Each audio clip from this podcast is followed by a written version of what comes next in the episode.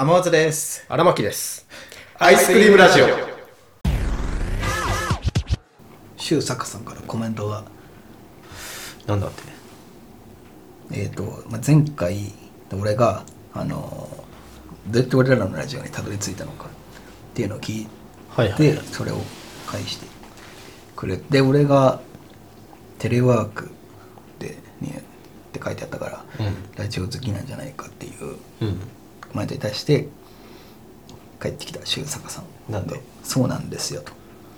テレワークになって「うん。オールナイトニッポン」とか基はいはいはい。本基本ラジオをかけてるんですがかけるものがなくなってでいろいろ YouTube で漁ってたらなんか奇跡的に出てきてへどうやって出たかは覚えてませんが同年代っぽいしなんとなく懐かしいノリというかで基本仕事しながら話半分に聞いてます。ほらいいいですね。ありがたいですね。こんな長文で。テレワークにはね。奇跡的に出てきたらしい。俺らのラジオが。うん。やっぱラジオで検索したんだろうな。うん。同年代っぽいし、うんっていうこと。俺は20年齢は言っていいんだっけ？え年齢は言ってなかったっあけ言ってるか、うん。バンバン28そう今28あ今年29か。我ら今年29だから。今年29かな。オレンジレンジ世代だよね。オレンジレンジ世代。アスタリスク世代ね。うん。周坂さんもテレワークって書いてあるからまあまあうん同年代ぐらいなんじゃない？か かなんないけど、うん、いやーありがたいな。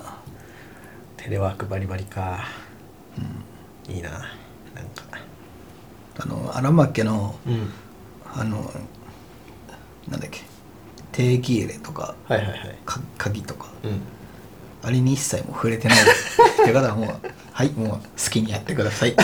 荒牧さんっていう ことなんで。ねすいません。好きにやります「オールナイトニッポン」とか基本ラジオかけてる。どオールナイトニッポンもアイドル枠とか俳優枠とかさ芸人枠とかあるじゃんね、うんあれ何枠なんだろうな。俺は昔クリームシチューの「オールナイトニッポンうん」聞いてて、俺は芸人しか基本聞かないんだよな。うん俺は。まあでも俺も基聞く時は芸人の人しか聞かないかな。ていうかそんなに枠があるんだ「オールナイトニッポン」って。うん。誰やってんだろう今今菅田将暉星野源。あと乃木坂だっけ「オールナイトニッポン」って何時から何時の枠とかそういう感じなの？1時から3時。うん。で俺その普通の「オールナイトニッポン」じゃなくて、うん。あのポッドキャストで配信してるなんか「オールナイトニッポンゼロゼロじゃなくてなんだっけな「愛愛愛だ。アルファベットの「愛で、うん。そっち聞いてて。何が違う？なんか違うの？とねポッドキャストの方はえだから普通のラジオはさもう1時から3時までで固定の時間で、それ起きてないとうんうん聞けないじゃん。でポッドキャストはアプリがあって、うん。まあ、配信されたらいつでも聞けるみたいな感じで。だからそうそうそうそう。そうか。そう。で俺そっちのポッドキャストの方で聞いてんだけど。うんでなんか周坂さんにあれだねおすすめのラジオとかあったらコメントで。うんおみんな教えてくださいって感じ。教えてくださいって感じで。なんかこうコメントくれて読んでさうん。ちょっと自分で言うのもあれだけどなラジオっぽくなってきたね。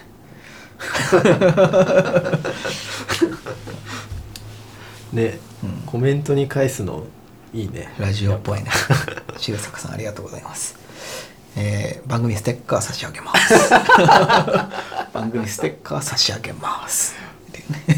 ないけどね俺ら。なんかジングル流すか。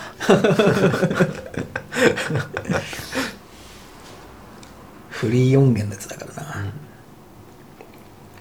ラジオはねバナナムーンゴールドしか知らん。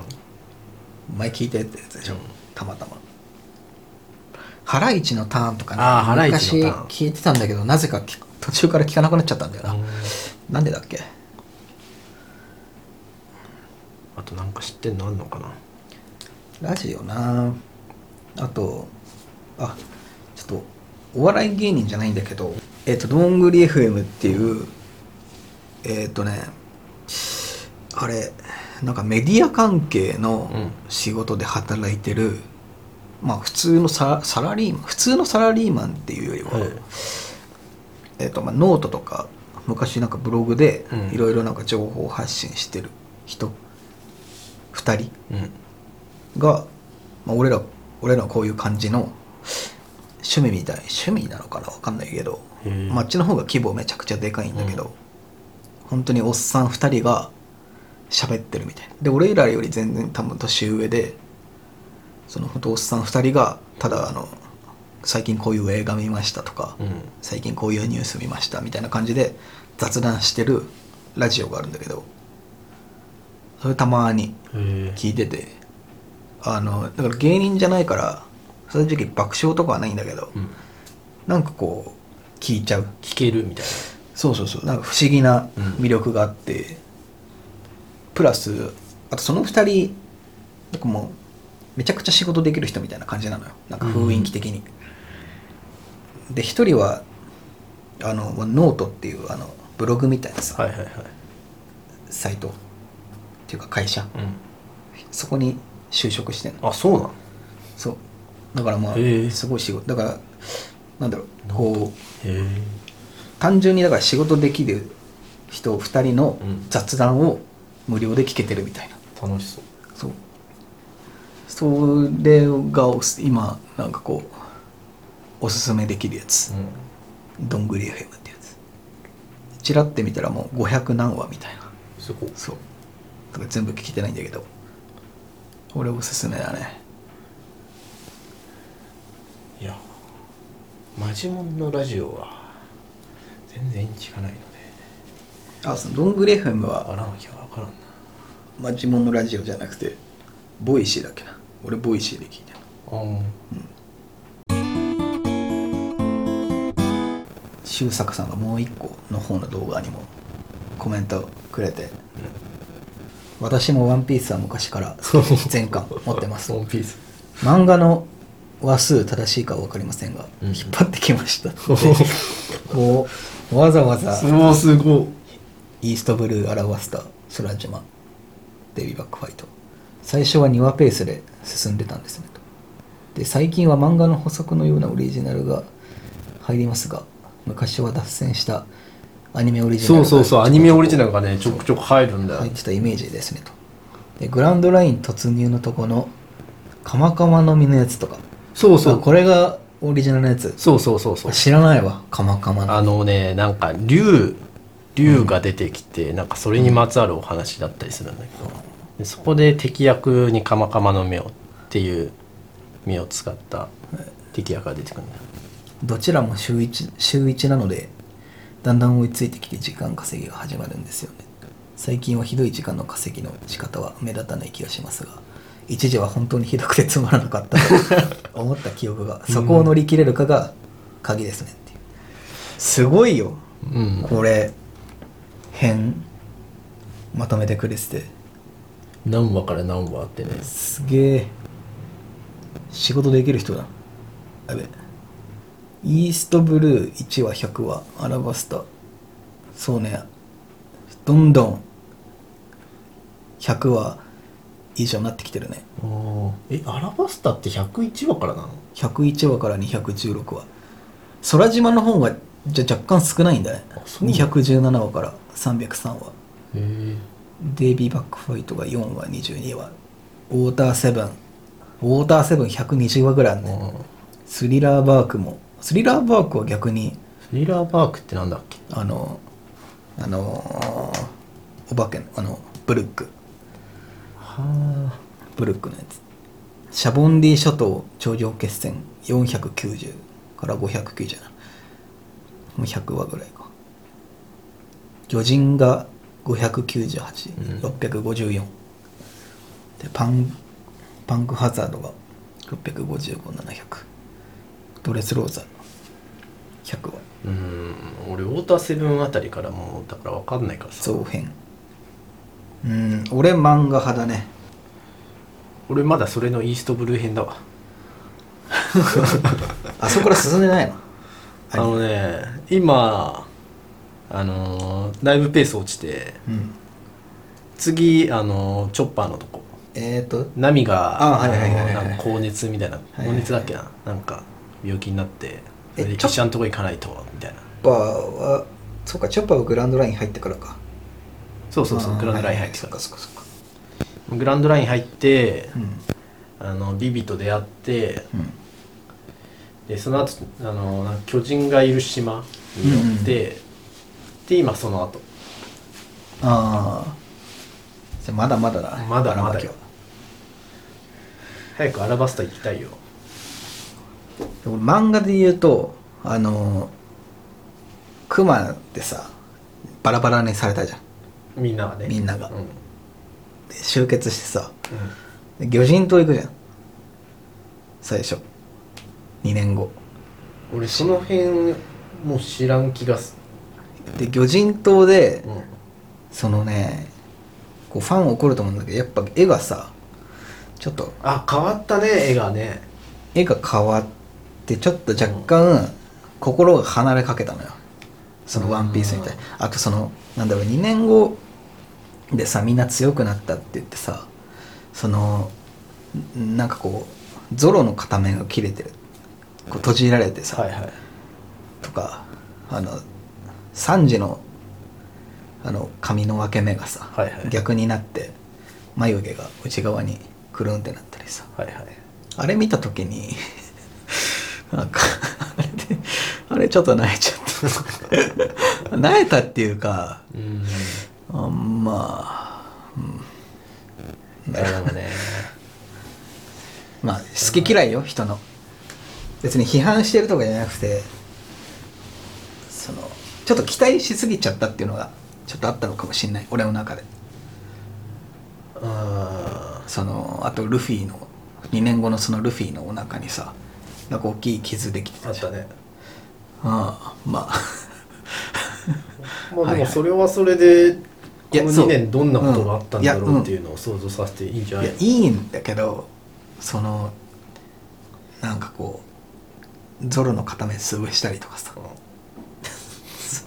いいんだけどうん。別に。いいよ。そのうんまあちょっとこうちょっと小田先生にちょっと期待しすぎちゃったというかなんて言うんだろう。うん。小田先生ならなんかこうもっと。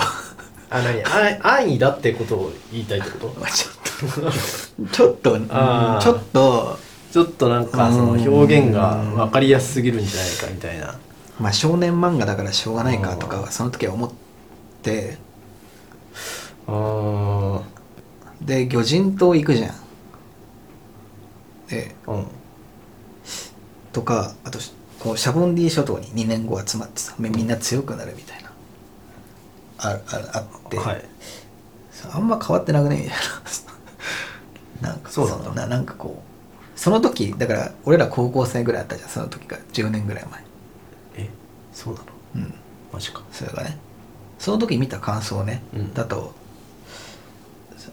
なんかこう ちょっと期待しすぎちゃったかなって俺はちょっと思って見てこう読ん高校生の俺はねこう読んでて。で魚人島で若干心離れて、うん、ちょっとパンクハザードでちょっともう そこからもう買わなくなっちゃったっていうのは、うん、俺あるんだよな。そうか。俺はね移り変わりのタイミングだったんじゃない？なんかそういうかな。そういうのが楽しめるかどうかのかな、うん。大人になったのこれかな分かりやすくそういうので出てきたから、なんかそういうふうに感じただけで。う。んうん。実際はちゃんと読むとそんな前と変わらず楽しめるような気もするけどね。うん。一気に読めば多分、うん。俺は多分そうなるかもしれない。当時ね。当時そういう印象を受けちゃってちょっと心が離れちゃったっていうのはあるね。うーんなるほどね。まあアニメも声ね優変わっちゃってなんか前と違うなみたいな。そういう現象はなんとなくわかるけどな。うん。それとはまた違うからな。例えがまあ、好みなもんねだからな、うん。でもいずれ本当に俺は「ワンピースちょっとい読むけどね一気に。いずれ。ねうん。とりあえずこんなにまとめてくれた周作さんありがとうございます。ありがとうございますすごいな。こんな時間割いてくれてるとは。すごいな。うん。うーん。早く攻めてウォーターセブンまで行きたいな。いや長いな。俺が見てた頃までのやつ。ここから先が知らんからさ。いやブルックの登場とかほとんど知らないんだよああだからさっき言ってたスリラーバーグのね、あのアニメも多分そうなんだけどアニメも漫画もそうだと思うんだけどさロングリングロングランド。あの空島降りてきて、なうん、うん、デイビーバックファイトだ。はいはいはいはいはいはい。ととセイラーバークってうん。ちゃんちょっとこうネットでネットの情報だからあれだけどあんまり評判良くないのよ。ああそうなんだ。そう。でも俺結構好きなんだよねあの2つ。うん。でもベイビーバックファイトは俺も好きじゃなかったな。なんで？なんかいるそれみたいな。ああ感じた。引き伸ばし？引き伸ばああまあ確かに引き伸ばし感はあったしなんかね敵キャラが結構好きなんだよな。俺的にあんま魅力的じゃなかったんだよ本当、うん。ノロノロビーム面白くない？ノロノロビームね。ノロノロビーム。あったね。あったあった。俺的にこう結構空島とかさ歴史を深掘ってってさ、なんかこう硬い話じゃないけどさ、重い感じもあったのよ、からのあのデイビーバックファイトっていう別に頭使わなくても楽しめる系のがあったから割とデイビーバックファイト好きだったんだけど、ね、後々ネットで見たら評判悪くて、あそうなんだみたいな。敵キャラがなんかあんま強そうに感じなかった。うん確かに。それはある。それはある。勝ち方もなんうん。か、こっちは油断してたら負けてたけど、うん。まあ本気出したら勝てましたみたいなうん。勝ち方だった覚えがあるの、うん。それもあんま好きじゃなくて。へえ少年漫画ってやっぱ負けてさなんか成長があって、その成長のおかげで勝てましたみたいなうん。とこが俺は欲しくてさ。うん。それはあんま感じなかったんだよな、あれで。そういう人が結構いるんだね。うん。だからそっちのあのブルックのうん。登場の方はだからな何が理由なんだろうね。わかんない。それ見てないかうーんなんだろうね。俺好きだったけどあの世界観とか。割と好きだったけど、らブルックのストーリーだけで結構感動もんだと思うけどな。ね。なんかあれでしょ？昔の海賊団にいてみたいなラブーンラブーンがねそうそうどうとかどうか。そうそうラブーンとの関わりとかねなんかそういう断片的な情報だけ知ってるんだけどなんかちゃんと大筋は見追ったことないからさ。ノロノロビームノロノロビー。ムノロノロビームはね、大筋大筋も見てたから。あれはもう俺はあんま好きじゃない。今見たら楽しめるかな。楽しめるんじゃない？楽しめない気がすんだよなあそこは。確かにあいつらがまた出てくると思わないもんな。アイスクリームラジオは YouTube、ポッドキャストほか各配信サイトでお送りしております。皆様からのご感想やご質問を心よりお待ちしております。